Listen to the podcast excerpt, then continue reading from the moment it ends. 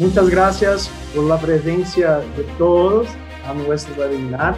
Déjame presentarme un poquito a quien no me conoces. Mi nombre es Marcelo Farías, soy director comercial regional para Latinoamérica y hoy nosotros tenemos el placer de presentarles un tema que es muy interesante, un tema que está muy alineado a nutrición moderna, que es el potencial oculto de los minerales orgánicos. La intención de hoy es que nosotros podemos darles un poquito de información. ¿Cómo puedo utilizarlos? ¿Cuáles son los diferenciales de todos los minerales disponibles en el mercado? ¿Cuáles son los beneficios de la utilización de ellos? O sea, algunas informaciones que puedo darles un informaciones para una tomada de decisión. Eh, y tenemos el placer de traer para hablar con ustedes dos expertos en el tema. Uno de ellos es el doctor Carlos Ronche. Carlos Ronche es una persona, un gran especialista en minerales orgánicos. Es nuestro director técnico global. Es una persona que más conoce de minerales orgánicos en la industria de minerales. Eh, está con nosotros hace muchos años y ya ha trabajado en otras compañías con este tema. Entonces, es un conocedor de, de, minerales orgánicos como pocas personas en el mercado. Es sin duda nuestro maestro, el profesor Rostaño, y sin duda es uno de los mayores especialistas, incluso es de unas personas que es referencia en el mundo cuando tema se habla de minerales orgánicos. Entonces es un placer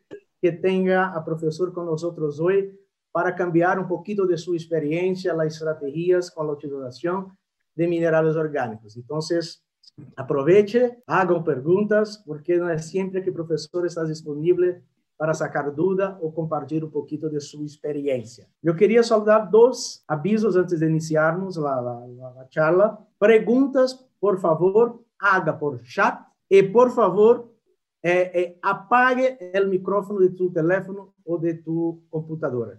Por así va a ayudarnos a conducir de una forma más eh, organizada la reunión. Entonces, la, agradezco la presencia de todos e invito ahora a Carlos Ronche a iniciar la charla y compartir un poquito de su conocimiento. Buenas tardes, Ronche. Gracias, Marcelo. Gracias a la presencia de todos. Razones para usar minerales orgánicos eh, de inorgánicos. Bueno, básicamente hay siete razones para se utilizar minerales orgánicos al inorgánico. Primero, la mejor estabilidad y solubilidad de la molécula. El segundo, mejor eficiencia en su absorción. Tercero, mejor biodisponibilidad. Cuarto, mejor, mejor resultados zootécnicos y económicos, menor concentración en las dietas, menor impacto ambiental y control de contaminantes. Bueno, o que tú quieres en realidad es esconder el mineral orgánico entre aminoácidos y pequeños para que la molécula pase toda la capa de el mineral en su sitio de absorción evitando entonces una reacción de hidrógeno que quiere la estabilidad de la molécula y solubilidad de la membranas lipídicas de las células intestinales. Bueno, acá es la formación tridimensional, es una estructura cristalográfica, entonces tú tienes el mineral con un enlace, el mineral con dos enlaces y el mineral con tres enlaces. Son pequeños péptidos que hace una molécula, una estructura cristalográfica tridimensional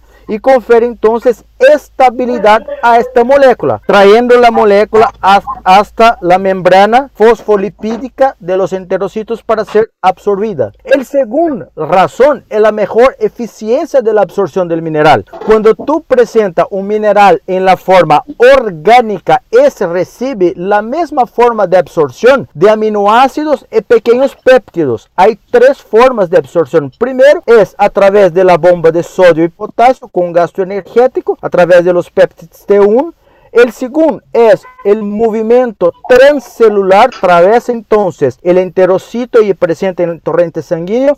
Y la tercera forma entonces es a través del espacio interlaminar de los enterocitos. Entonces los minerales en la forma orgánica no es por difusión facilitada y ni gradiente de concentración. Recibe la misma absorción que los aminoácidos y los pequeños péptidos. Por eso su absorción mucho más eficiente do que apenas difusión facilitada. Bueno, la razón entonces es la mejor biodisponibilidad y esta biodisponibilidad está relacionada realmente con la concentración del mineral que tú tienes a nivel tejidual donde va a hacer la actuación. Acá es una investigación que nosotros hicimos en la Universidad de Visosa con el profesor Rostaño, donde comparando nosotros con el mineral inorgánico, teniendo el mineral como 100%, el mineral orgánico de nosotros tuvimos 185.3 más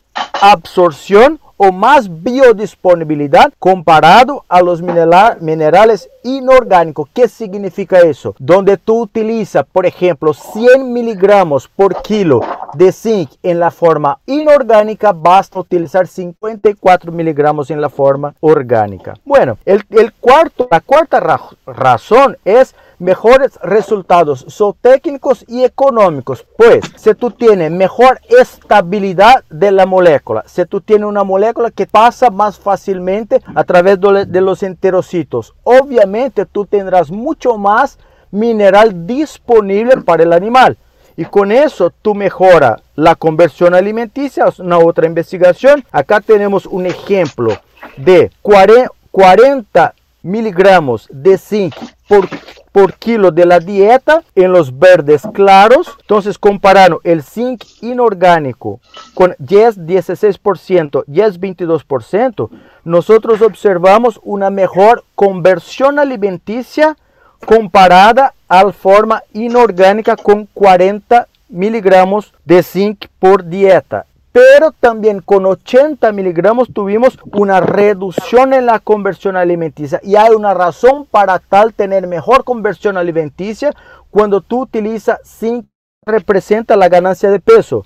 Los verdes claros son 40 miligramos de zinc por kilo de dieta y los verdes oscuros 80 miligramos de zinc por kilo de dieta. Entonces, comparado al zinc inorgánico, es 16%, tuviera mejor ganancia de peso, 22% más que 16%. Y cuando nosotros comparamos 80 miligramos por kilo de dieta, todavía más. Entonces, en ese ejemplo acá, quedó dos cosas claras. Primero, la forma orgánica te da mayor conversión y, mejor ganancia de peso, pero sin embargo, 80 miligramos por kilo es mejor do que 40 miligramos por kilo. Entonces, si tú tienes obviamente mejor resultado técnico, tendrá también mejor resultado económico. Y en, este, en esta investigación específicamente, el retorno sobre la inversión fue de 13 para 1. La quinta razón es menor concentración en la ratio Rostaño 2017 para monogástrico. Él recomienda donde tú, tú utilizas 100 de inorgánico, basta utilizar 45% de orgánico que tú tendrás el mismo efecto del mineral. Entonces te sobra espacio en la dieta para llenar con otra sustancia. La sexta razón, menor impacto ambiental. Acá también eh, una investigación hecha en la Universidad de Viçosa el percentual de zinc retenido eh, más importante do que la absorción es la retención del mineral. Porque un animal puede consumir algo, pero excretar a través de las heces o excretar a través de la orina. Y eso no significa retención. En este caso acá nosotros estamos enseñando la retención del mineral. Entonces, en la forma inorgánica eh, el yes 16% tuviera 123% más retención en el, 21% de retención con 40 miligramos por kilo. Cuando nosotros vamos para 80 miligramos por kilo, nosotros observamos 27% más retención y 26% más retención. Entonces, si tú tienes más retención, significa mejor desempeño técnico y económico. Esta es otra investigación hecha en la Universidad Federal de Uberlândia con, con ponedoras comerciales que también observamos comparado con la dieta inorgánica. Acá el tratamiento número uno es 100% mineral inorgánico. El tratamiento número 2 es 100% mineral orgánico. El tratamiento número 3 es 65% de mineral orgánico. 4, 45 y 35% siempre en reemplazo total. Entonces, nosotros observamos acá que tuvimos mucho más retención de cobre, retención de manganeso, retención de zinc y retención de hierro cuando nosotros estamos proveyendo en la forma orgánica y en este caso el mejor resultado fue alrededor de 45 a 65% de la dieta de forma orgánica tú tienes mucho mejor retención comparado a la forma inorgánica. Entonces, un con de engorde, un con ponedoras comerciales hecho en universidades distintas, probando mejor retención del mineral. La razón es control de contaminantes. Bueno, eh, cuando se trabaja con, con, minerales, tiene que tener control de los principales metales pesados como arsénico, arsénico cadmio, plomo y mercurio y dioxinas y PCBs. Entonces acá nosotros tenemos un control restricto de la materia prima y del producto final garantizando una pequeña traza de metales pesados acepto incluso por la comunidad europea. Bueno, entonces al final del día, ¿qué tú quieres? Las siete principales razones para se utilizar minerales orgánicos. Primero, mejor estabilidad y solubilidad de la molécula. Con eso tú tienes mejor eficiencia de absorción porque es absorbida en la forma de, proteínas pequeños dipéptidos y tripéptidos. Mejor biodisponibilidad como consecuencia, mejor desempeño zootécnico y económico, menor concentración en la dieta, menor impacto ambiental y mejor control de contaminantes. ¿Y qué importa de todo eso? Que tú estás mejorando el desempeño animal, tú estás beneficiando el contribuyendo con el medio ambiente. Cuando nosotros vamos a elegir un mineral, eh, un mineral orgánico, algunas características tiene que tener ese mineral orgánico. ¿Cómo son los minerales de nosotros? En razón de las siete razones para se utilizar mineral orgánico, ¿cómo nosotros como YES preparamos nuestros minerales orgánicos?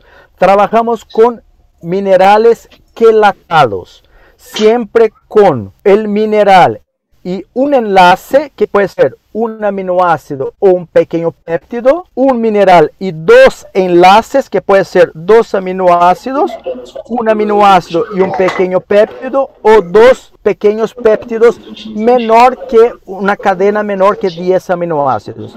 Y un metal para tres enlaces que puede ser tres aminoácidos, dos aminoácidos y un pequeño péptido, dos pequeños péptidos o tres pequeños péptidos. Con eso tú tienes toda la ventaja de tener preservación de la molécula, estabilidad de la molécula, aminoácidos y pequeños péptidos y mejor biodisponibilidad. Trabajamos con multiaminoácidos. Nosotros preparamos nuestros productos a base de proteína de soya. ¿Y por qué trabajamos con multiaminoácidos porque el metal tiene preferencias. Por ejemplo, el zinc tiene preferencia por cisteína y por histidina. No quiere decir que zinc no va a enlazar con metionina, con glicina. Sí, si es el aminoácido que está disponible, va a enlazar con metionina. Trabajamos con multiaminoácidos para tener la chance del metal encontrar el aminoácido que le tiene preferencia y con eso tú tienes una mucho mayor estabilidad de la molécula. Una investigación científica que nos ayuda a decir cómo es con mono, di y tripéptido. Entonces, mira el cobre con glicina. Esto es la constante de estabilidad global que nosotros vamos a enseñar un poquito más adelante que en el caso, eh, el, eh, el número mayor va hasta 16.5, 17, el número más grande de constante estabilidad global. Entonces, cuando yo tengo acá un cobre y una glicina, yo tengo una constante estabilidad global de 8.2. Cuando yo tengo un cobre y dos glicinas, yo tengo 5.6. Todavía la constante estabilidad global es menor do que apenas con una glicina.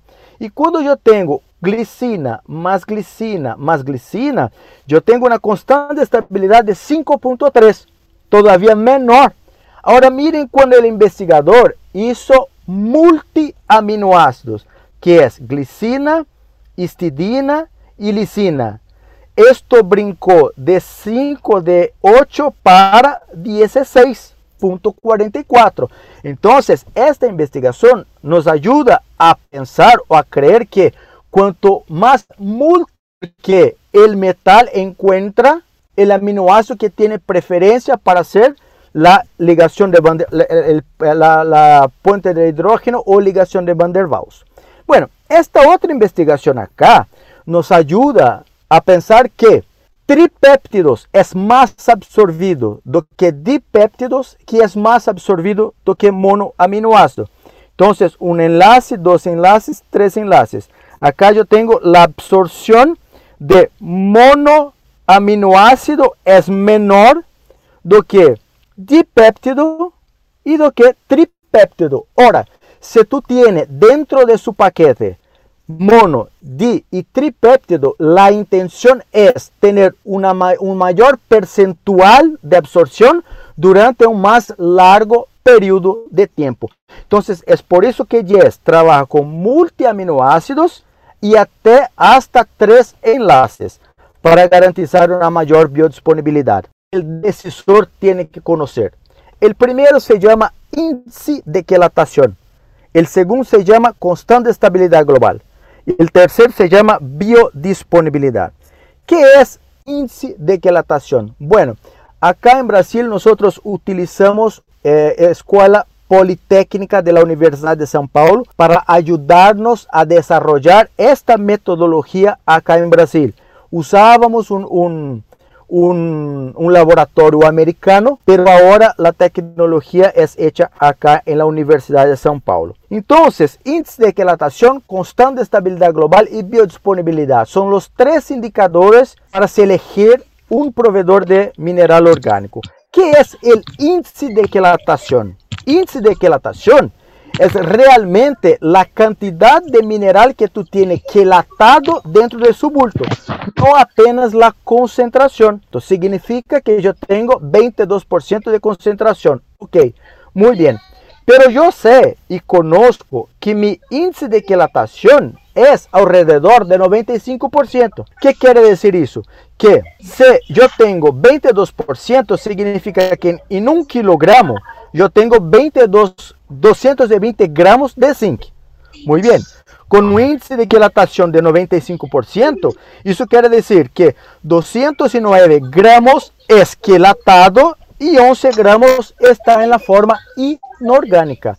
Entonces no me interesa saber apenas la concentración de mi producto. Interesa saber de esta concentración cuántos por ciento de verdad están quelatados, cuántos están en la forma inorgánica. El segundo indicador entonces es la constante estabilidad global, que es la fuerza de ligación, la fuerza del enlace entre el metal y el labino dijo que con un eh, alrededor de un, eso significa que es muy fácilmente disociado en la forma iónica. Alrededor de 3, la fuerza de dilatación alrededor de 3 significa que en pH fisiológico 7.4 hay una fácil disociación del metal y el ligante mayor de 3 a 6 empieza a ser estable en ácidos estomacales. Y arriba de 6 es lo que nosotros pretendemos tener. Cuanto más arriba de 6, de 6 perdón, mayor la constante estabilidad global, mayor la estabilidad entre el metal y su ligante. Constante estabilidad. Miremos acá en la tabla a la derecha el enlace o la constante estabilidad global entre un metal y apenas aminoácidos. Miremos zinc. Zinc y alanina tienen una constante. Mire cuando tengo zinc y cisteína salta de 5.16 para 9.8. Esto significa que la preferencia de zinc es cisteína. Mira la constante de estabilidad global entre zinc y metionina es apenas 4.38. ¿Qué significa eso? Si solo hay metionina para quelatar, el zinc va a quelatar con metionina, pero no le gusta. Pero es el aminoácido que tiene disponible.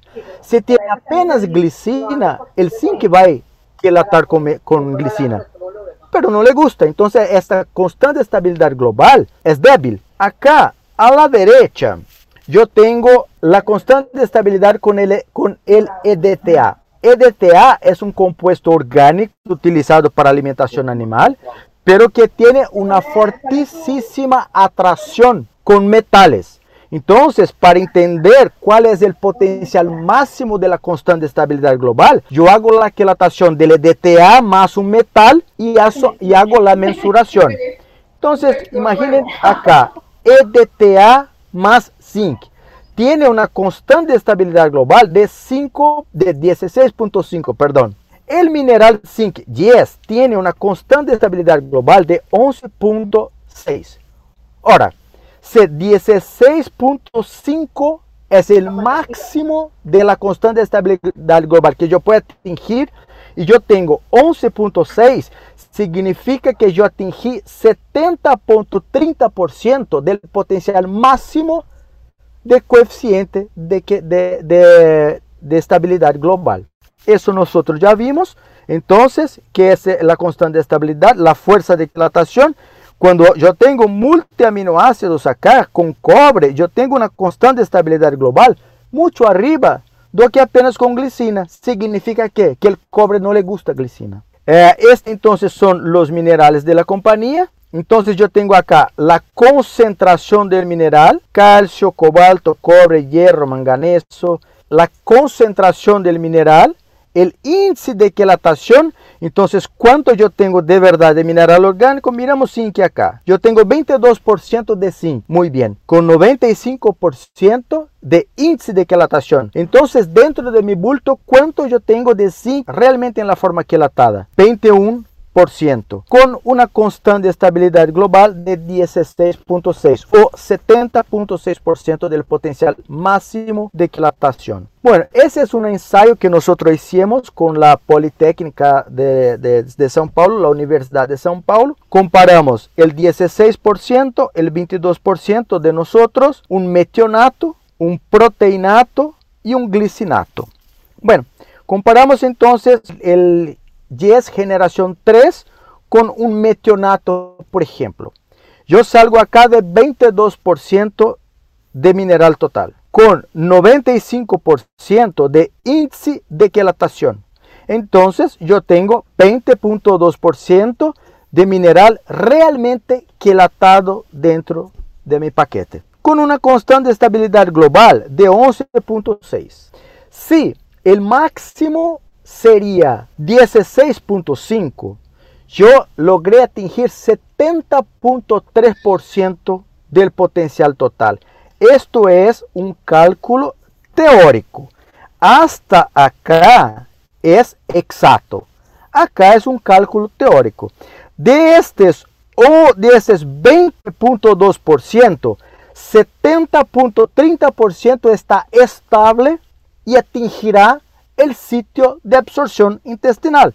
Entonces, ¿cuánto yo tengo? 14% de mineral disponible en su sitio de absorción. Entonces, de ahora para adelante, el decisor, el nutricionista, no más quiere saber apenas la concentración. Yo tengo que saber la concentración, el índice de dilatación, la constante estabilidad global para yo calcular cuántos por ciento de mineral realmente llega en el sitio de absorción. Miremos el metionato. El metionato tiene 12% de, de, concentración. con 97% de índice de quelatación. Entonces yo tengo 11.6% de mineral quelatado con una constante estabilidad global de 7.8. ¿Por qué es bajo? Porque el zinc no le gusta metionina. Entonces, ¿cuánto, debe, ¿cuánto supuestamente llega en su sitio de absorción? 5.5%. Entonces, ese que nosotros tenemos que saber en la elección de un mineral orgánico. ¿Y qué significa tener más zinc disponible? Por ejemplo, ¿cuál es la correlación de zinc y conversión alimenticia? Nosotros sabemos que cuanto más zinc tú tienes en el sitio de absorción intestinal, mayor tú tienes la actividad de la proteína transportadora de zinc. El zinc es transportado por una, por una proteína específica a nivel intestinal. Entonces, mayor zinc, mayor actividad de la proteína transportadora de zinc. Entonces, yo tengo más cantidad de zinc disponible. Y el zinc controla la proliferación de las células intestinales. Cuanto más zinc disponible tú tienes, mejor la correlación entre la vellosidad y la cripta, menor turnover celular. De ahí que viene mejor conversión alimenticia. Más zinc disponible, mejor conversión alimenticia. Bueno, y por último, la biodisponibilidad. La biodisponibilidad entonces se refiere a porción activa que ingresa en la circulación sistémica alcanzando su sitio de absorción. Hay cuatro tipos de biodisponibilidad. Lo que nosotros buscamos es una molécula que tenga alta solubilidad con alta penetrabilidad en la membrana de los enterocitos intestinales. Bueno, señoras y señores, esta es la parte que yo quería enseñar para ustedes, para ustedes exactos 30 minutos. Yo voy a dejar ahora con la brillante eh, presentación del profesor Rostaño. Muy bien, señores. Es un gusto estar presente en este webinar organizado por la IES. Será eh, también muy importante para mí eh, participar de este evento. Primero me gustaría agradecer la invitación de la IES para poder dar una charla sobre minerales orgánicos en la nutrición de pollos de engorde. Como introducción, ahí vemos los asuntos que vamos a tratar, eh, una introducción rápida, después factores que resultan en deficiencia, un diapositivo, eh, minerales orgánicos para pollos de engorde, eh, después minerales inorgánicos versus orgánicos, mostrar las desventajas o ventajas, la evaluación de minerales orgánicos y después vamos a ver tres experimentos. Este es el tema mayor eh, eh, que vamos a mostrar tres experimentos con fuentes, diversas fuentes de zinc orgánico. Y la recomendación, porque estas son las recomendaciones encima de minerales inorgánicos para pollos de engorde de las tablas brasileñas, este van a ser las recomendaciones de los minerales orgánicos de las tablas brasileñas. Y las consideraciones finales. Como introducción, nosotros podemos hablar que los minerales orgánicos e inorgánicos eh, representan menos de 0,1% del peso y 1 a 2% del costo en las raciones. Pero ellos, pequeño, pequeña cantidad, son fundamentales para el desempeño para la reproducción y la salud de los animales. En las últimas décadas, los pollos de engorde han presentado una constante mejora del desempeño. Por ejemplo, en 1957 la conversión alimenticia era de 3,84. Hoy hice un cálculo, porque nosotros tenemos valores mucho mejores pero 1,7, depende de la edad de sacrificio, etc. Pero esto es menos de la mitad de eso de 3,84. Sin embargo, la adición de microminerales en las dietas ha cambiado muy, pero muy poco. Y más, precisamos actualizar esos, eh, tengo que cambiar la altura porque si no, tenemos que eh, hacer ajuste para que el pollo exprese el máximo potencial genético. ¿Qué factores eh, resultan en deficiencia de los microminerales? Factores que afectan el consumo, el consumo que pueden resultar en deficiencia, por ejemplo, en la composición de los alimentos, o si no, que no fueron analizados, entonces hay mucha variación, etc. La biodisponibilidad es muy, muy importante, ¿eh?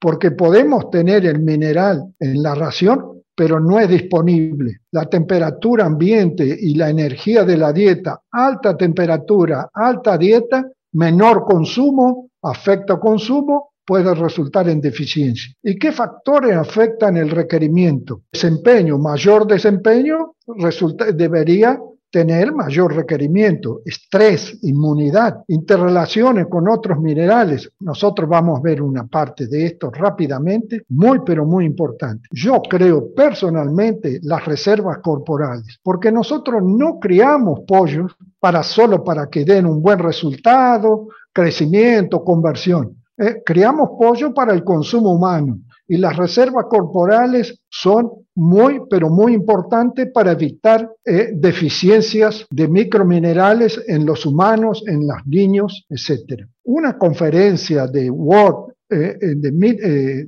en 2012 sobre los mecanismos de defensa antioxidante de microminerales y vitaminas. Nosotros vamos a hablar específicamente de minerales, pero las vitaminas también participan. La conclusión de él, de Ward, fue que las dietas de pollo de engorde no son formuladas para neutralizar el estrés oxidativo. Extremadamente importante porque el estrés oxidativo parece ser la causa de eh, la pechuga madera, del white stripping y eso. Los radicales libres pueden resultar en daño de macromoléculas. Eh, por ejemplo, oxidación de proteínas, en que el zinc protege eh, de la muerte de células. La lipeperoxidación, la peroxidación de lípidos. el zinc está protegiendo el selenio y también vitaminas. ¿eh? también para evitar la muerte de células.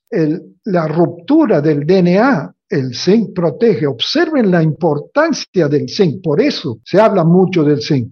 ¿eh? Problemas de mutaciones, también evita, ¿eh? y otras macromoléculas. Las tablas brasileñas dan una, de 2017 dan una recomendación de suplementación de microminerales inorgánicos. Después, en el final, vamos a ver los orgánicos. ¿eh? suplementación, pero es un tipo de requerimiento ya. Aunque no podemos hablar de requerimiento, ¿por qué?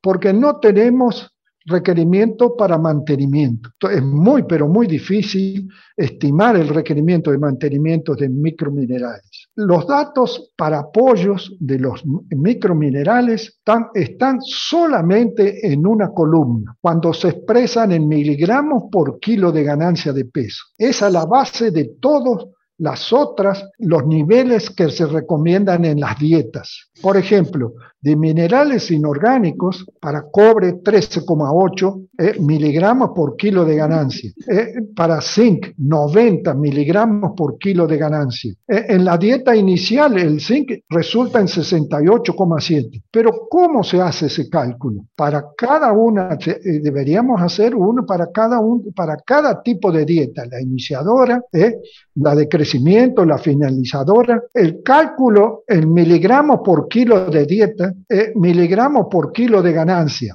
90 sería este, ¿no es cierto? Eh, por kilo, por la ganancia en el día, eh, por día, la ganancia por día en la fase inicial. Ustedes tienen eso, ustedes saben cuánto crece y cuánto consume y la conversión alimenticia en esa fase.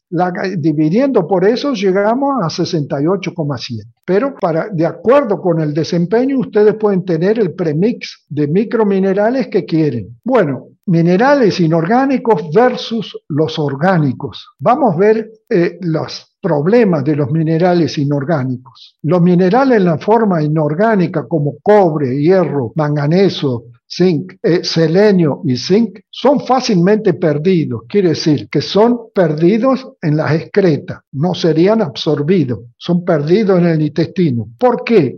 Porque pueden formar precipitados causados por el pH, es lo que se, eh, se llama hidroxipolimerización. Antagonismo con otros minerales, calcio y zinc es terrible. Exceso de calcio no solo puede provocar problemas de fósforo, pero de microminerales, principalmente zinc. Aquí vemos el antagonismo de minerales eh, inorgánicos por ejemplo, calcio con manganeso, calcio con zinc, eh, calcio con yodo, calcio con hierro, eh, con cobre, fósforo con zinc, fósforo con manganeso. También tienen interacciones negativas con algunos factores dietéticos, como por ejemplo fitatos, pero también con polifenoles. ¿eh? Sorgo tiene polifenoles. Por ejemplo, el fitato son seis moléculas de fósforo en, un anillo inositol, ¿no es cierto? E, él reacciona en el intestino con minerales como el calcio, tal vez por la proteína, puede ser con eh, carbohidratos, con el zinc, bloquea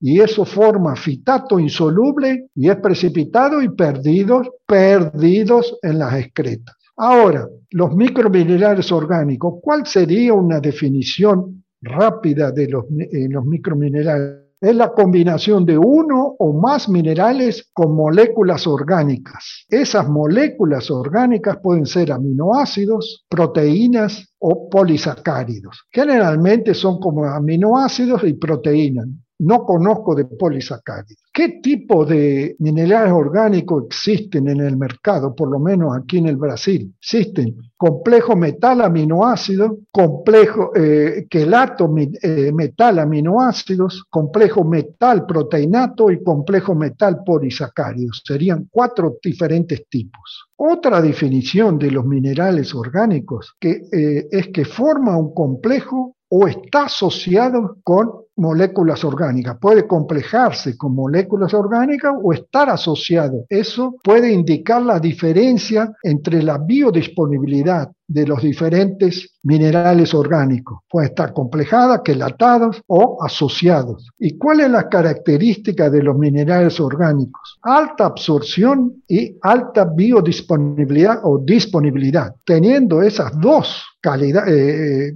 propiedades, puede ser absorbido. ¿Por ¿Y por qué tiene estos dos? Porque es absorbido por el mismo sistema de los aminoácidos y pequeños péptidos. Entonces, todo eso que, criticamos, que hablamos de los minerales orgánicos, y si existe alta absorción y disponibilidad, eh, no hay problema de antagonismo, ni precipitación, etc. Bueno, esto es la clave, estos dos, absorción y disponibilidad. Tienen menos interacciones antagonistas, como los inorgánicos. ¿eh? Aumento de la retención en órganos y tejidos, menor estrés oxidativo, ¿eh? La disponibilidad, la absorción y la disponibilidad. Esto es muy importante, menor estrés oxidativo para la mm, pecho madera, eh, pechuga madera y white strips. Y también menor riesgo de contaminación ambiental. ¿Por qué? Porque tiene menor excreción. Vamos a ver eso ahí también. Menor nivel, eh, como consecuencia, menos suplementación. Más absorbido, menores pérdidas, consecuencia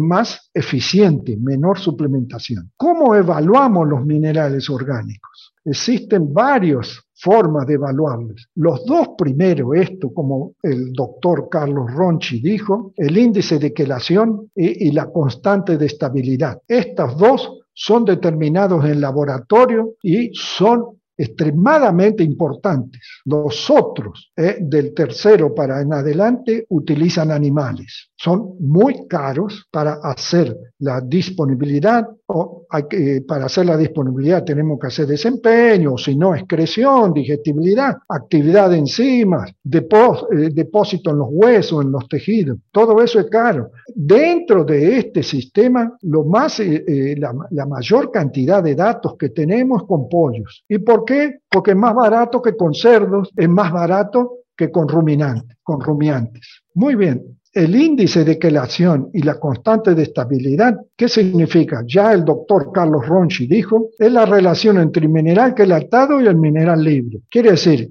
cuanto más mineral quelatado en el, en el mineral orgánico, menos mineral libre, ¿no es cierto? Por eso una relación en porcentaje.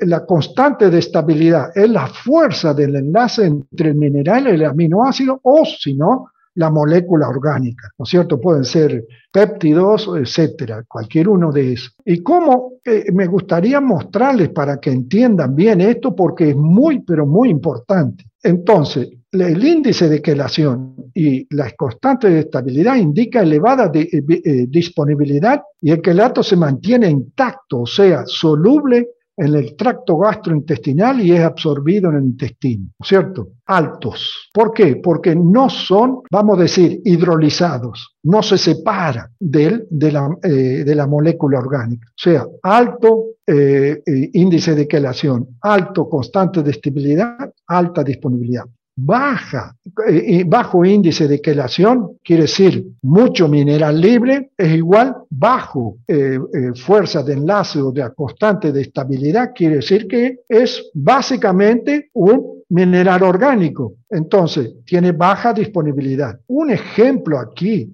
de un experimento eh, realizado en China por Yu y publicado en Poultry Science en 2010 sobre absorción de zinc en segmentos intestinales de polios de 28, de 28 días eh, con soluciones de fitato y solución de zinc por litro de cada fuente. La relación molar eh, del fitato con el zinc fue de 10 para 1, que es lo normal que podemos encontrar en una dieta y las fuentes de zinc que fueron utilizadas, el sulfato de zinc, un complejo con bajo constante de estabilidad, un eh, complejo de, zinc proteína eh, con moderado, con moderada eh, constante de estabilidad, complejo de zinc proteína con alto constante de estabilidad. Vamos a concentrarnos en el ilium, que es el lugar donde la mayor parte de los microminerales son absorbidos. ¿Qué es lo que vemos aquí? Eh, observen lo que ya el doctor Carlos Ronchi dijo, observen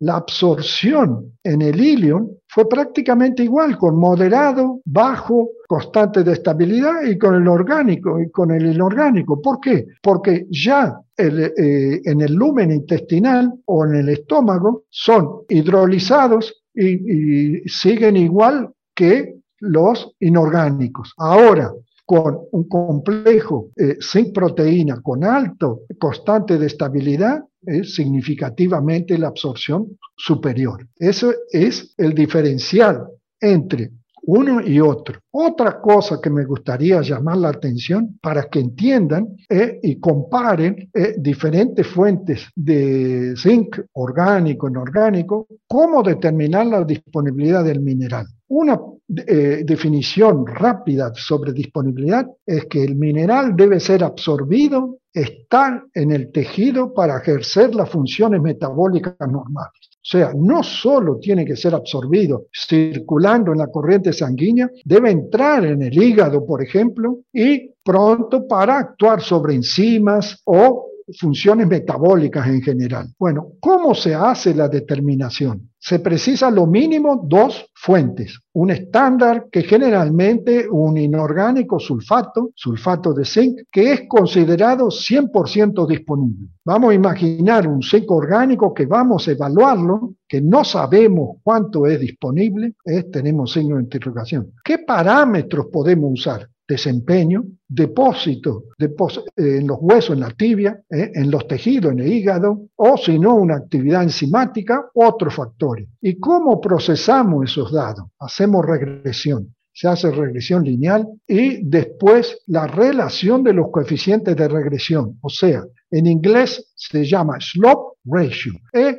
El coeficiente de inclinación de, la recta, de la recta. Se puede hacer un experimento más básico, solo todo con plástico para evitar contaminación, etcétera, ¿eh? o si no en piso, eh, eh, con plástico, todo eso, la cantidad de animales es pequeño porque esto es extremadamente extremadamente caro. En piso se puede usar más repetición, etcétera, pero podemos tener la opción en eh, los problemas de que puede haber más variación. Y después pesar, ración, los pollos, etcétera. Vamos a ver el resultado que nosotros tenemos aquí. Eh, tenemos el estándar. Vamos a ver primero esta figura, este gráfico, tenemos el, desempeño, aquí puede ser ganancia de peso, etcétera, ¿no es cierto? Y tenemos la concentración del eh, del sulfato aquí entre 20, 0, 20, 40, 60, 80 miligramos por kilo. Y tenemos la respuesta del zinc orgánico en azul y la respuesta en eh, rosado del sulfato. la primera cosa que vemos aquí es que hay diferencia en la inclinación, en el coeficiente eh, de regresión de, las dos rectas. Eso es lo que calcula la disponibilidad. Por ejemplo, el estándar, que es el sulfato, eh, resultó en una ecuación de 1,26 y el coeficiente de regresión es 0,445x, que es el zinc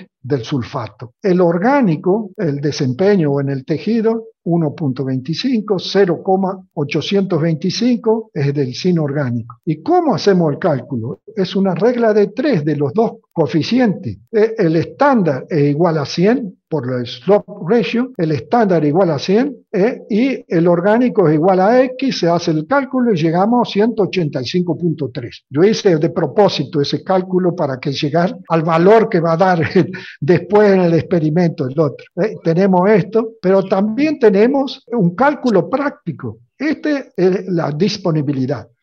Pero el nutricionista, ustedes que quieren hacer saber. Entonces, ¿cuánto uso? Bueno, eh, si hacemos una eh, regla de tres inversa, dividimos 100 por 185.3%, llegamos a 54%. ¿Qué significa este cálculo práctico? Que 54 gramos de zinc orgánico es igual a 100 gramos de zinc del sulfato. Entonces, 54% del, eh, del zinc del sulfato, de zinc. Aquí tenemos, ahora pasamos para experimento donde comparamos un premix inorgánico eh, con un premix orgánico. Estoy hablando de premix y está en blanco eso porque eh, son todos los minerales. Cobre, hierro, eh, manganeso, selenio, zinc. Niveles de premix mineral orgánico para pollos de engorde alimentado con dieta maíz soya. De 1 a 49 días en corralitos fue hecho, están aquí, y fue parte de una tesis de doctorado de Vieira. 1750 pollos usamos de 1 hasta 21, pero no voy a mostrar de 21, solo hasta 49, 7 tratamientos, en, 10 eh, repeticiones con 25 aves, 250 aves por tratamiento y el premix orgánico eh, fue incorporado 11%, 22, 33, 45, 56, 67% del premix inorgánico. Las cantidades son más o menos 11%, porque como eran dos premixes diferentes, el, inorgánico como un control y el orgánico tenían estos niveles de cobre, hierro, manganeso eh, selenio y zinc, ¿no es cierto? Hasta 67. Eh, de zinc comenzó de 8,8 para 52,8 fue, ¿cierto?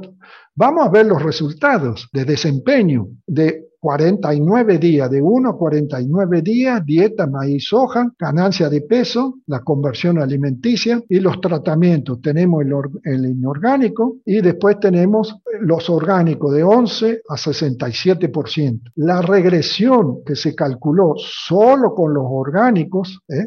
la ganancia dio efecto lineal de mejora ¿eh? y la conversión de un efecto cuadrático dando un mínimo, o sea, la mejor conversión alimenticia del orgánico fue alrededor 44.3, sería aquí, entre 33 y 45. Pero me gustaría llamarle la atención cuando comparamos con el inorgánico. Nosotros vemos que entre 33 y 45, un poquito mejor, un poquito mejor, un poquito inferior, pero son prácticamente iguales al inorgánico y lo mismo la conversión alimenticia, un poquito inferior, un poquito, siempre un poquito inferior, eso entre 33 y 45% del inorgánico. Ahora, el contenido de minerales en el hígado, en ppm, miligramos por kilo, o la tibia, miligramos por kilo. Aquí estoy, eh, muestro solamente el zinc y el manganeso porque también hicimos selenio, cobre, hierro, eh, y tenemos también el inorgánico eh, y los niveles. ¿Qué es lo que vemos? Cuando los comparamos con el inorgánico, lo que tenemos aquí es los valores, por ejemplo, el zinc entre 33 y 45, este dio 56, esto estaba, el de 45 de manganeso está un poco bajo, que estaba subiendo, pero es la variación natural.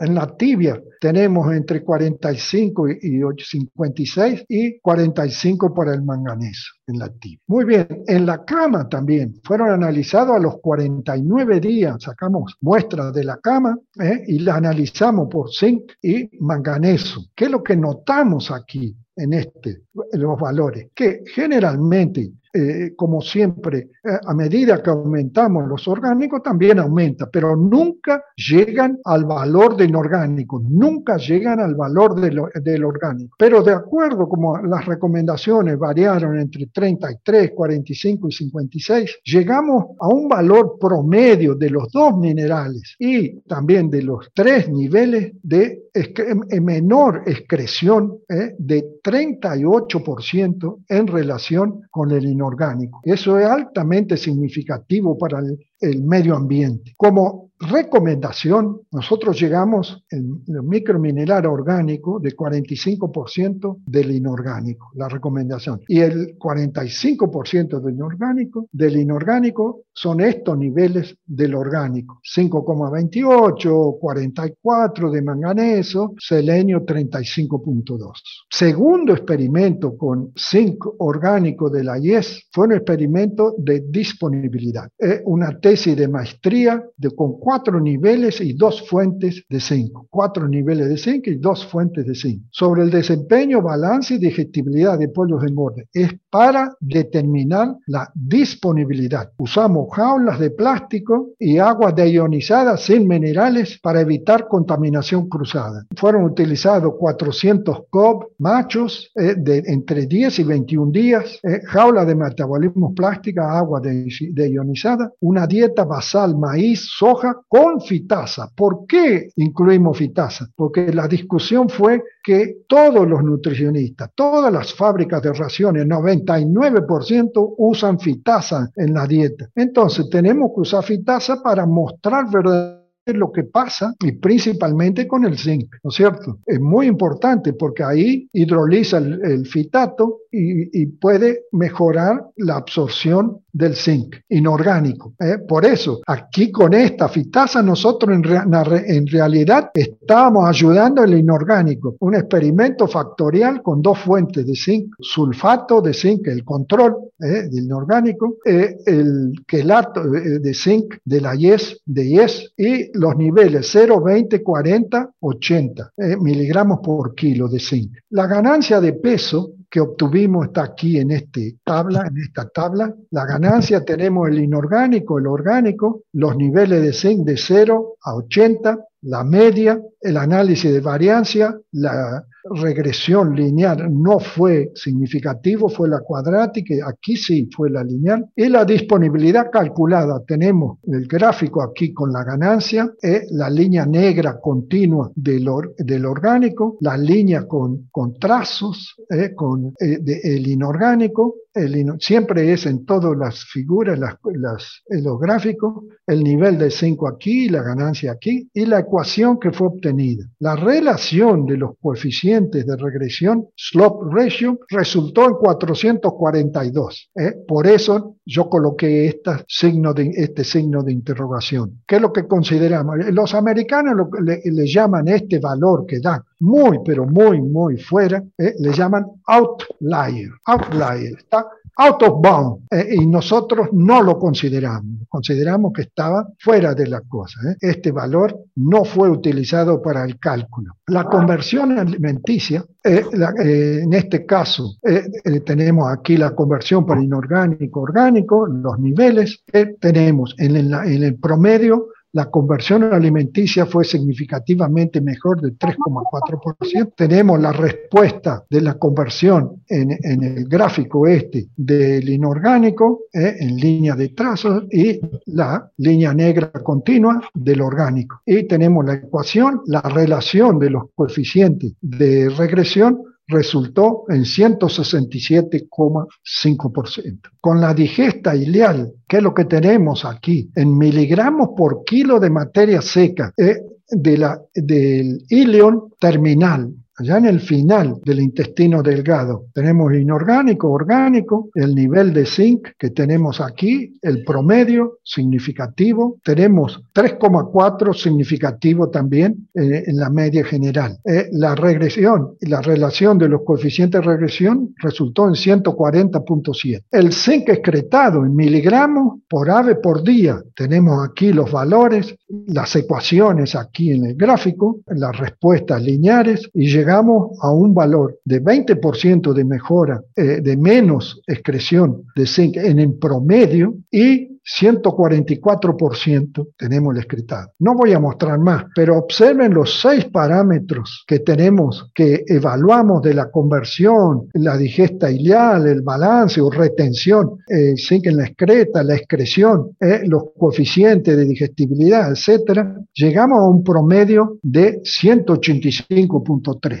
Y el cálculo práctico fue 54 gramos del orgánico para 100 gramos del sulfato. Sigue las conclusiones conclusiones fueron comparando orgánico con inorgánico, mejora significativa en la conversión, 3,4%, en la digestibilidad ileal y en el balance o retención de, zinc. Reducción en la excreción de zinc y aumento de la disponibilidad de 100 pasó para 185 o 54 para 100. Después, el último experimento que hicimos con IES, el segundo experimento para evaluar productos IES, es de desempeño. Una parte de una tesis de doctorado de 2020, efectos diferentes fuentes de zinc sobre el desempeño productivo de pollo en piso con cama, 2.400 eh, pollos con machos de un 21 a 42, solo voy a mostrar los datos de 42 días, en corralito con cama reutilizada, dietas basal, maíz, soya, fitasa con 500 FTU de fitasa, 12 tratamientos con 10 réplicas, quiere decir que son 120 unidades experimentales, un experimento gigante, ¿no es cierto? De 20 aves son 200, 200 aves por tratamiento. Es un factorial con dos niveles,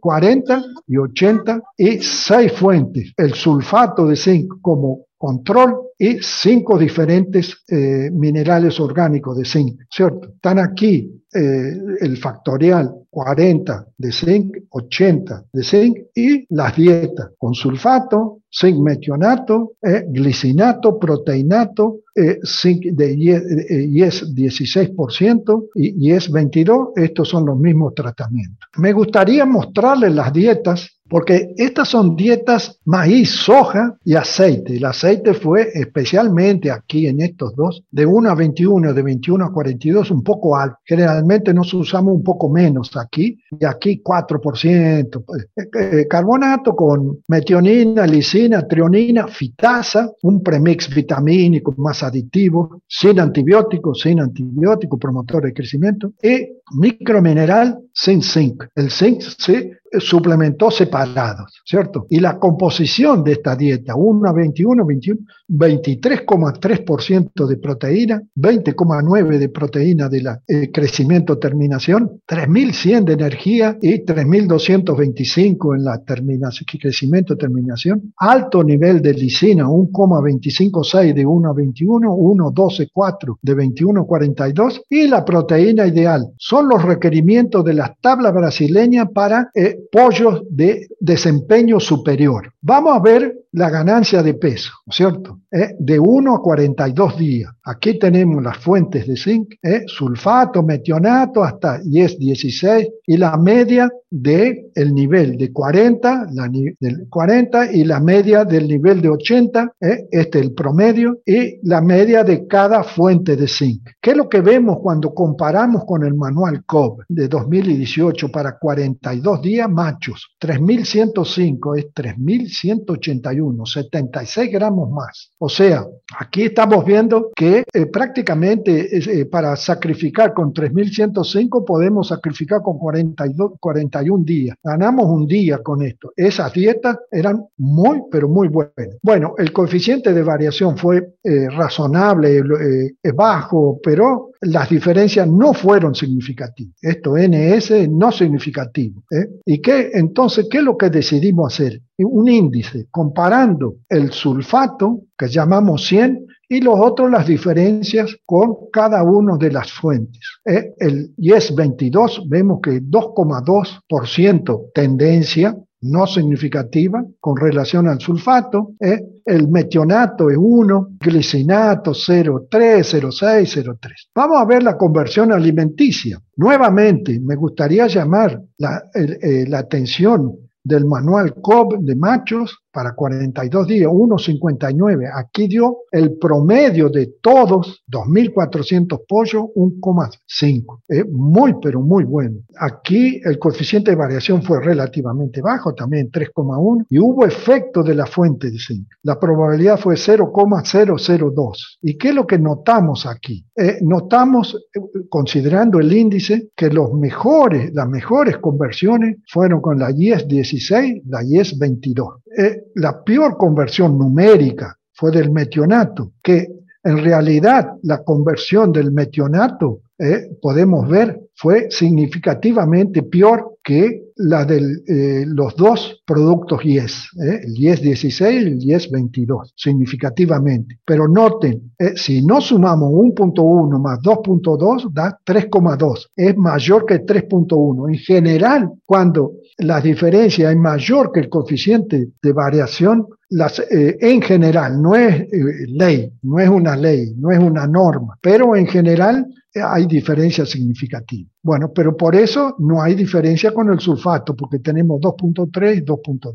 El índice de producción europeo de 1 a 42 días están aquí. El valor también promedio es muy bueno, 466, un valor promedio eh, bueno. El coeficiente de variación es común, 7.7 es muy común, hasta mayor, o sea, no fue significativo. Pero lo que vemos ahora aquí, eh, básicamente que también los dos productos eh, zinc orgánicos de la IES, 2,4 y 3. Y el metionato fue inferior numéricamente, tendencia, que el sulfato, 3%. Y los otros son intermediarios. Pero lo más importante serían eso. Otra cosa que hicimos a los 42 días eh, fue determinar el índice de lesión plantar o footpad score, que generalmente el índice de footpad score, eh, siguiendo la literatura, eh, el valor cero cuando no tenía ninguna eh, herida, ningún efecto, cero, uno cuando tenía un poco y tenía mucho era dos, ¿cierto? de todos los pollos, 2.400 pollos, ¿eh?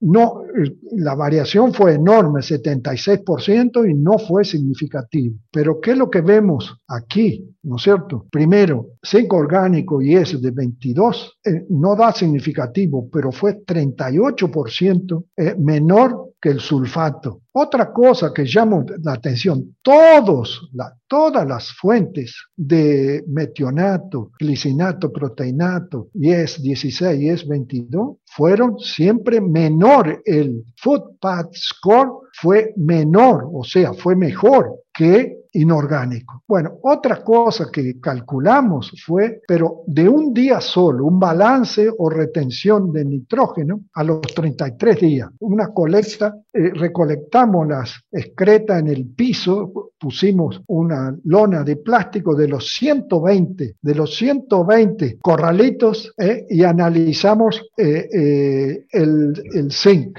¿no es cierto? Pero eh, la variación fue muy grande, aunque 47.4 eh, fue un día. Generalmente tendría que ser cuatro o cinco días, pero imposible. Eso hay que hacerlo en jaulas metabólicas. La fuente de zinc eh, fue significativo y el nivel de zinc también fue significativo. O sea, con 80 fue el balance o la retención de nitrógeno en miligramos por ave fue superior, 12,4 14 versus 5.66. Y aquí la media tenemos el IES 16, ¿eh? que fue significativamente mejor que todos los otros, la, retención de zinc. El IES 22 mostró significativamente una, eh, no mostró, no fue significativo, pero mostró aquí un valor demasiado bajo cuando comparado a otros. Aquí puede haber sido un problema de, de colecta porque fue de un día solo, o de consumo de raciones.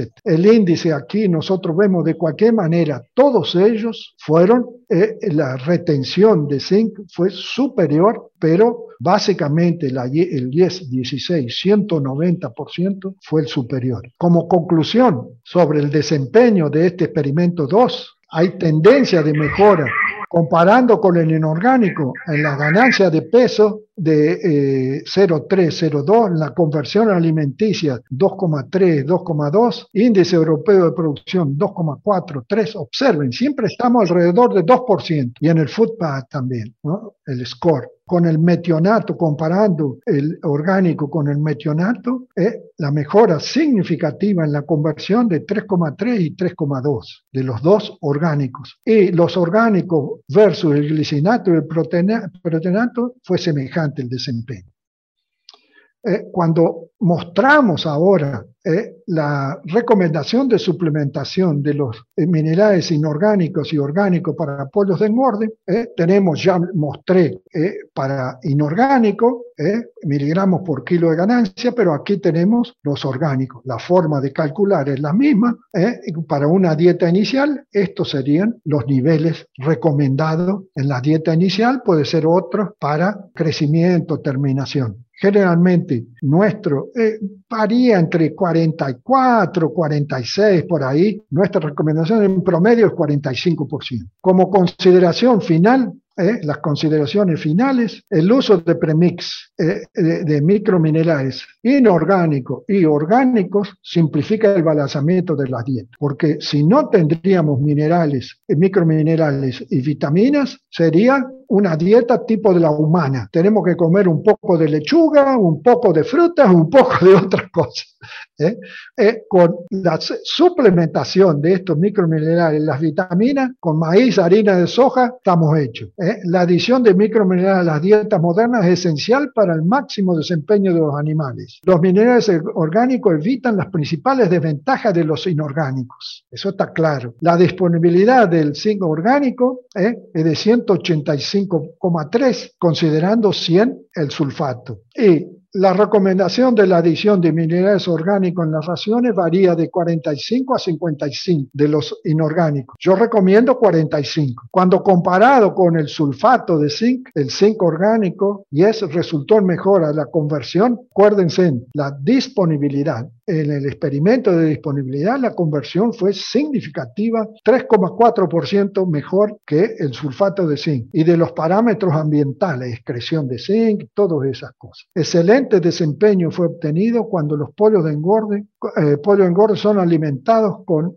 dieta maíz, soja, fitasa, suplementados con 40, 80 del zinc orgánico yes. Eh, eh, lo que estamos viendo aquí, un profesor pelado, tal vez de lentes, tal vez sea yo, no sé, cuando con un tubo de ensayo y, sale el angelito ahí de los minerales orgánicos, ¿no? Y el resultado que sería es una, un pollo enorme con mayor lucratividad. Muchas gracias. Muchas gracias, profesor Rastaño. Como siempre, una excelente presentación, con mucho conocimiento, con mucho dominio del tema. Y es siempre bueno nosotros técnicos, ¿no? que estamos en el terreno, siempre visitando clientes o trabajando en la producción animal, tendré tener presentaciones como esta, que facilitan muchas veces nuestro trabajo, que saca muchas dudas que muchas veces tenemos. ¿no? Bueno, muchas gracias a Carlos Ronche también por la excelente presentación. Yo creo que fue una una pareja muy buena cuando el tema, es minerales orgánicos. Ahora vamos a empezar un poquito de, de, la sesión de preguntas. Me voy a invitar Mariel, que es nuestra gerente técnica comercial de Latam, de Latinoamérica, para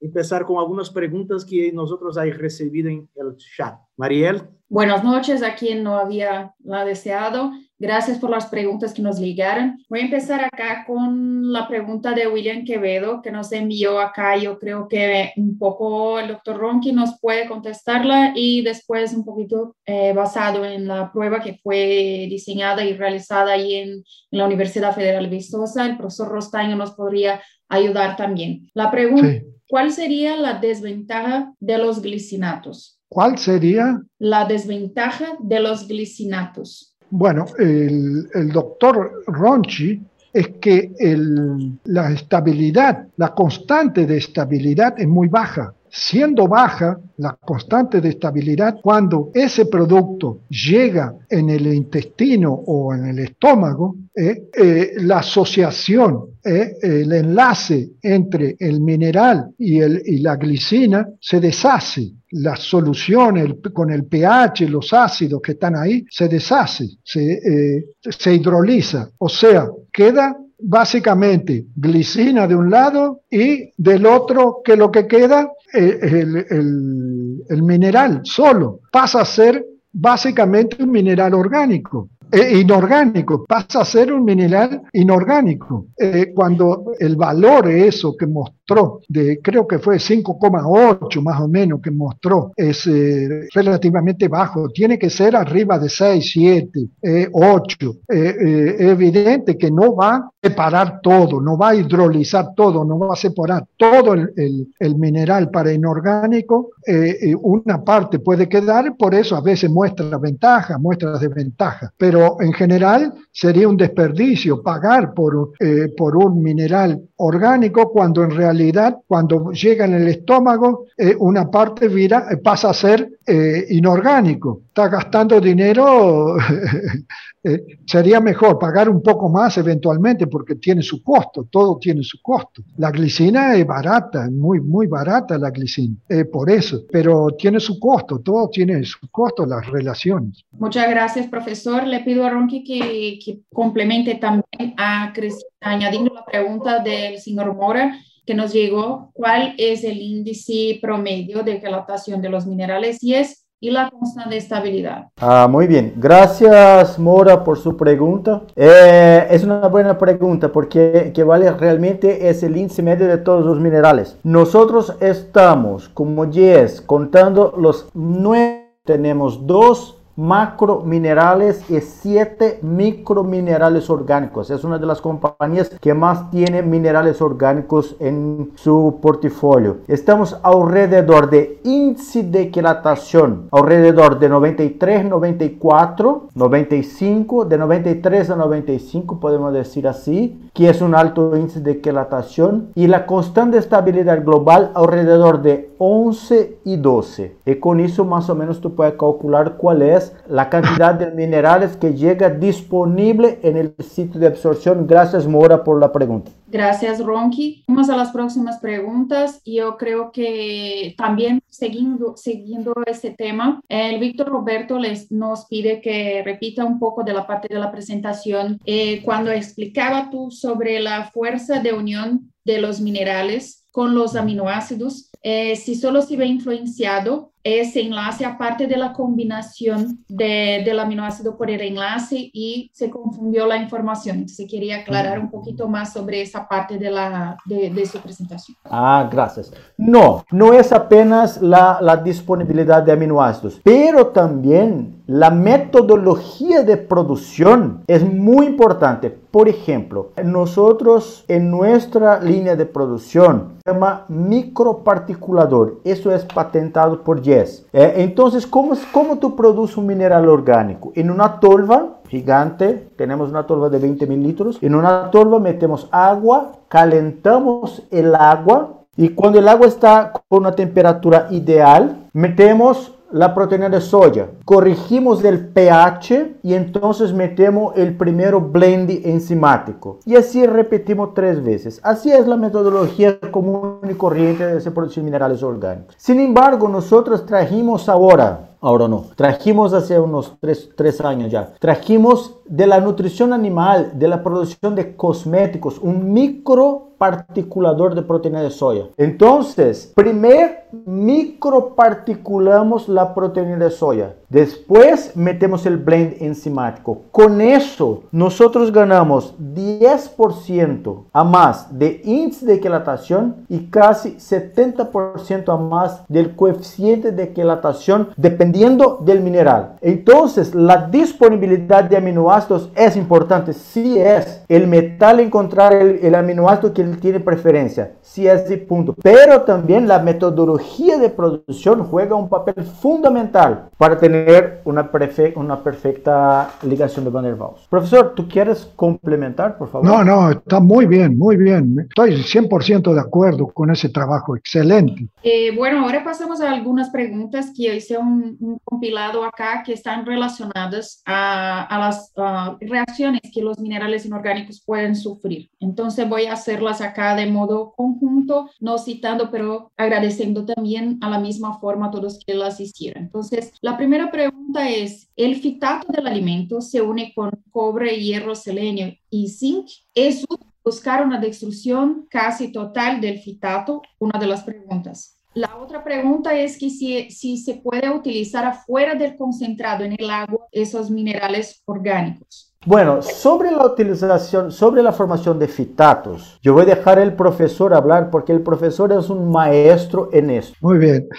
¿Puedo hablar? Eh, ustedes me están viendo ahí. ¿Qué es lo que sucede? Nosotros hicimos muchos experimentos, pero varios fitasa con diferentes niveles de fitasa, etcétera, y, y, ver los resultados siempre en, el desempeño y también en la digestibilidad del fósforo, en la disponibilidad del fósforo, mismo procedimiento que mostramos para el zinc, eh, la metodología para hacer eh, disponibilidad. Eh, ¿Qué es lo que sucede? existen dos tipos, todo el mundo habla de que dos tipos de fitasas, la 3, la fitasa 3 y la fitasa 6, que generalmente hoy en día, que yo, mi conocimiento de, de algunas empresas, casi todo el mundo, todo el mundo usa la fitasa 6, donde eh, si se, se aumenta arriba de 500, por ejemplo, eh, FTU, por ejemplo, 750, 1000, ya fitato es hidrolizado. O sea, que queda muy, pero muy poco de fitato disponible para bloquear el zinc. O, por ejemplo, eh, proteína o eh, carbohidrato o, por ejemplo, también cobre, hierro, etc.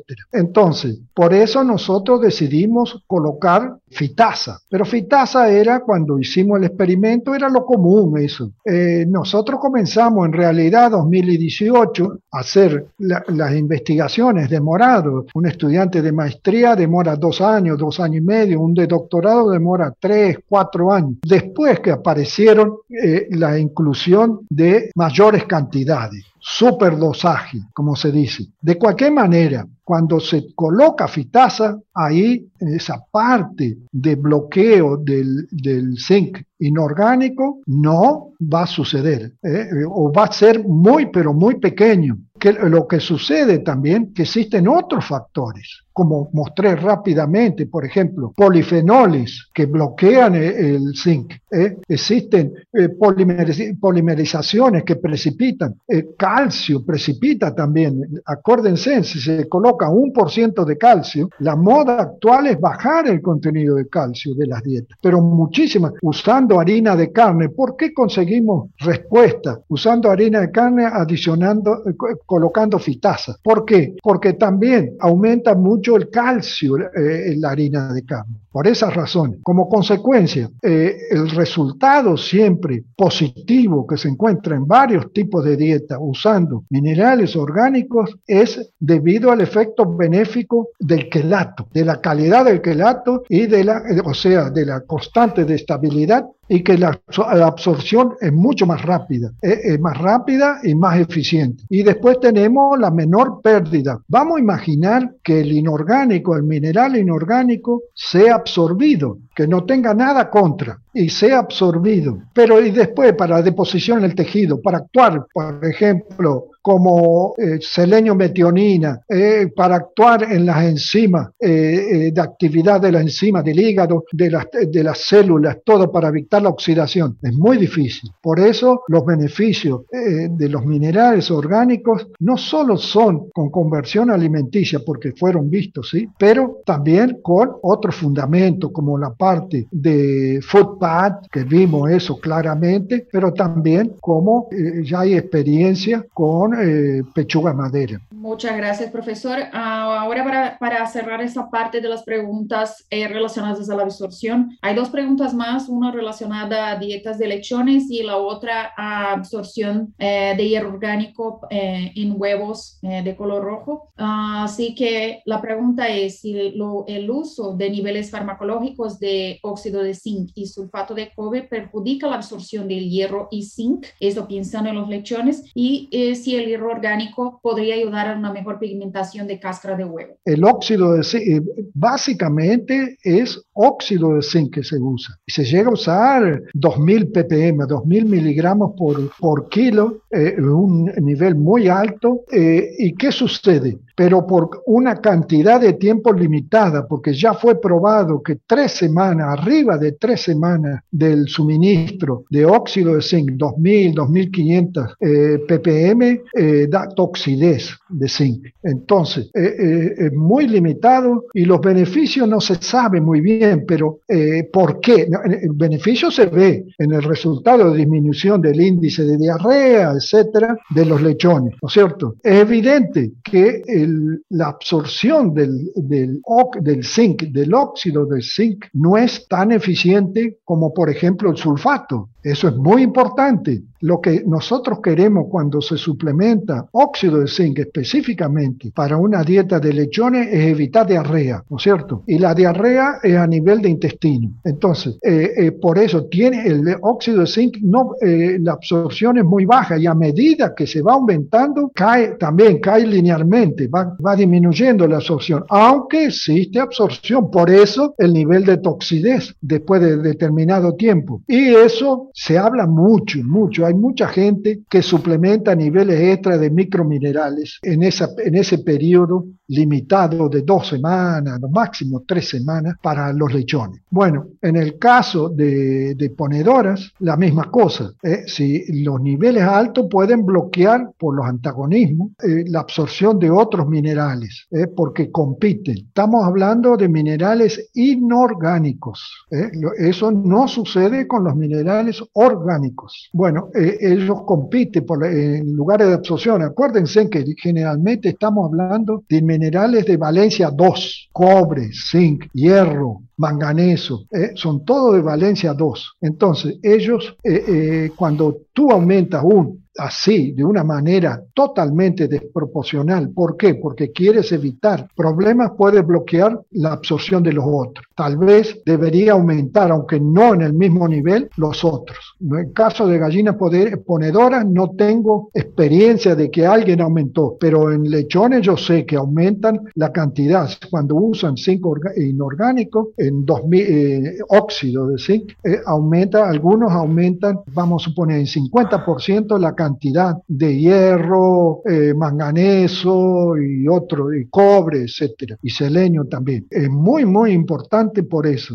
Ronky, no sé si quiere complementar algo sobre esas preguntas y ahí pasamos a las preguntas de las dosis. Eh, apenas complementando el profesor, es que cuando tú haces la, el aumento desproporcional realmente de la forma inorgánica, cuando nosotros hacemos de la forma orgánica, no observamos, yo personalmente nunca observé una deficiencia o sintomatología de deficiencia eh, eh, de otros minerales, por ejemplo, calcio y zinc. Hay, hay, práctica de aumentar el calcio de la dieta de ponedoras en un momento pre-pico. Pero si tú aumentas calcio en la forma inorgánica, disminuye la absorción de zinc. Y el zinc es fundamental en la formación de la cáscara porque potencializa una enzima que se llama anidrase carbónica, que tiene la función de sacar carbonato de calcio y meter en la cáscara. Entonces, se puede hacer estas mezclas en momentos necesarios. Aumentar el hierro, por ejemplo,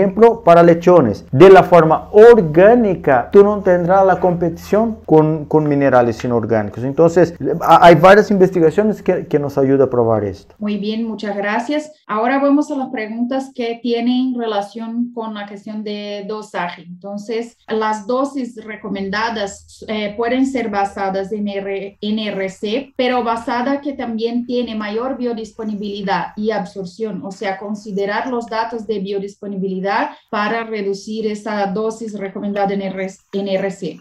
En el caso del NRC, lo que eh, el último NRC estaban preparando uno nuevo para, estoy hablando de aves, ¿no es cierto? Eh, las reuniones sobre aves, 1994, y dan eh, requerimientos allá de zinc, de cobre, hierro, algunos hasta tal vez con pollito de 1950, 1960, todo eso, pero son estimados, requerimientos estimados usando dietas casi purificadas purificada, etcétera, si no, no tenían respuesta, todo. Y eh, esos niveles ya fueron totalmente superados. Es evidente que si suplementa ese nivel, eh, vas a tener, no, no, no, no se va a morir el animal, pero máximo desempeño con el pollo moderno no va a tener, definitivamente no hay. Nosotros hicimos investigaciones, eh, no solo con la parte de microminerales inorgánicos específicamente, porque ellos dan solo recomendaciones de inorgánicos y también con vitaminas, siguiendo las recomendaciones del NRC y después con niveles, eh, aumentando los niveles y definitivamente la diferencia, sí, los pollos del NRC crecían, vamos a suponer, 700 gramos, los que se suplementaban con niveles adecuados de minerales o vitaminas, eh, crecían así, un kilo 400, eh, vamos a imaginar, el doble. era una cosa así, enorme enorme la diferencia. Lo que yo sé hace dos años que, eh, que estuve en, una reunión en Montreal y que el NRC está preparando una nueva edición para aves. Hasta se discutió, eh, hubo una discusión, presentaron resultados de las futuras recomendaciones, todo, pero después eh, no sé si ya fue publicado, no, no sé, no sé si fue publicado. Pero hay gente muy capaz trabajando en la parte de los requerimientos no sé si están trabajando en, los niveles recomendados de microminerales eh, orgánicos, no sé, eh, pero que yo sepa, no. Eso eh, es lo que estamos, estamos viendo. Lo que nosotros recomendamos es para óptimo desempeño y también para las reservas corporales. ¿Por qué? Porque la pechuga va para consumo de las personas, el pollo va para consumo humano, ¿no es cierto? Y, y hay muchos experimentos antiguos de hace de 1975, 78, eh, donde le retiraban todos los microminerales hasta las vitaminas en las últimas tres semanas, algo así, y decía, el desempeño fue, lo, fue igual. Sucede que en sí no era significativa la diferencia, pero era inferior el desempeño cuando le retiraban, pero no, no conseguían mostrar la diferencia. Y después hubo un investigador de, de Illinois que hizo análisis de la pechuga hizo análisis de diferentes tejidos mostrando que la vitamina E, el selenio, todos esos minerales que son muy esenciales para, para nosotros, estaban súper bajos, ¿eh? estaban prácticamente deficientes para nosotros. Entonces, si comemos la pechuguita, si comemos el muslo, todo eso, tendríamos deficiencia. Hay que tener mucho cuidado, por eso yo hice cuestión de mostrar en el segundo diapositivo sobre eso, reservas corporales. Eso de bajar mucho eh, no es bueno. ¿Por qué? No, eh, eh, nosotros en condiciones controladas conseguimos una diferencia, una variación de 3%. En condiciones de campo prácticamente imposible notar diferencias. Entonces se piensa que se está ahorrando cuando en realidad no se ahorra. Gracias. Bueno, complementando, Mariel, yo creo que el gran beneficio que el Departamento de Nutrición de la Universidad de Viçosa ha traído para el universo de monogástrico es exactamente la actualización de los requerimientos nutricionales. Imagínate que el RNC de 1994, ¿cuánto desarrolló la genética de pollos y de cerdos? ¿Cuánto ha desarrollado el manejo, la nutrición, la sanidad? Es el, ese es el gran beneficio que el Departamento de Nutrición de Viçosa ha traído para el mercado mundial, que es tener los requerimientos vitamínicos y minerales actuales para el ave actual. Entonces, realmente en una genética tan moderna cuanto nosotros trabajamos hoy, el genetista de pollos, por ejemplo, trabaja para ganar un día por año de ganancia de peso. Entonces, imagínate tú alimentando una ave tan poderosa, con un potencial increíble de conversión, con un alimento diseñado a 26 años atrás. Entonces, no, no funciona. Muchas gracias, Ronki y profesor Rostaño, por las respuestas. Ahora, como tenemos el tiempo ahí casi para cerrar el evento, agradecemos a todos. Hay algunas preguntas que no fueron contestadas. Nosotros vamos a enviar las respuestas después. Están relacionadas especialmente al porcentaje de reemplazo, canales orgánicos y orgánicos. Y para dar el cierre, vamos a hablar eh, sobre, como última pregunta que quiero hacer a ustedes dos, ¿cuáles son los parámetros que debemos considerarlo cuando queremos comparar las distintas tecnologías, los metionatos, los carboamino eh, los, los uh, glicinatos y los minerales aminoácidos inespecíficos. Eh, como pregunta que se unió ahí de varias preguntas que llegaron a la para nosotros? Primero, cuando tú vas a elegir un mineral orgánico, tú tienes que conocer de este proveedor, tú tienes que conocer índice de constante de estabilidad, biodisponibilidad, en primer lugar. Y después, comprobación científica. Entonces, ese yo creo que es el cuadrilátero importante para elección de un producto u otro. Eh, básicamente eso. Eh, la primera cosa, ya que es relativamente más fácil, es básicamente la constante de quelación y la este, eh, constante de estabilidad. ¿eh? Los dos primeros porque se determinan en laboratorio. Y después, si existen datos específicos de cada uno de los para biodisponibilidad o disponibilidad. Esos son los tres claves. Pero ya con las dos primeras, eh, el índice de quelación y la constante de estabilidad es muy, pero muy importante eso. Y después sí, la determinación en laboratorio serio, independiente. Muchas gracias, Mariel, por la moderación. Señores, estamos en final. Yo creo que todos ya están cansados, casi dos horas acá, uh, aprendiendo un poquito con en ese tema, pero agradezco a todos la participación, la gran mayoría hasta el final, a pesar de dos horas hablando hasta el final, la gran mayoría, y las preguntas que llegaron al chat que no se puede ser contestado ahora por el doctor Horacio Rostaño y Carlos Ronche. Con mucho gusto nosotros vamos a hacer llegar a ustedes. Eh, profesor Rostaño, en nombre de IES, muchas gracias como siempre, maestro en tema. Carlos Ronche siempre apoyando a nosotros, nuestro grande director técnico de IES. Y a ustedes que han participado, muchas gracias por todo. Perdóname de nuevo por los inconvenientes. Nosotros hay tenido muchas personas intentando entrar em WeChat nosso web, web, webinar. Isso é uma um bom sinal. Isso pode ser um, uma, uma, um sinal que devemos fazer outro. Esta é a ideia que eu, eu penso acá. Problemas acontecem porque nós temos que saber como manejá-los e mirar adelante, porque para trás já se foi e não tem o que fazer. Então, muitas graças por a participação de todos. Que se vão bem, que se cu cuidem com o Covid. Espero que, ojalá, que em poucos meses estaremos juntos festejando e tomando uma cerveja comiendo algunas cosas juntos, por seguro.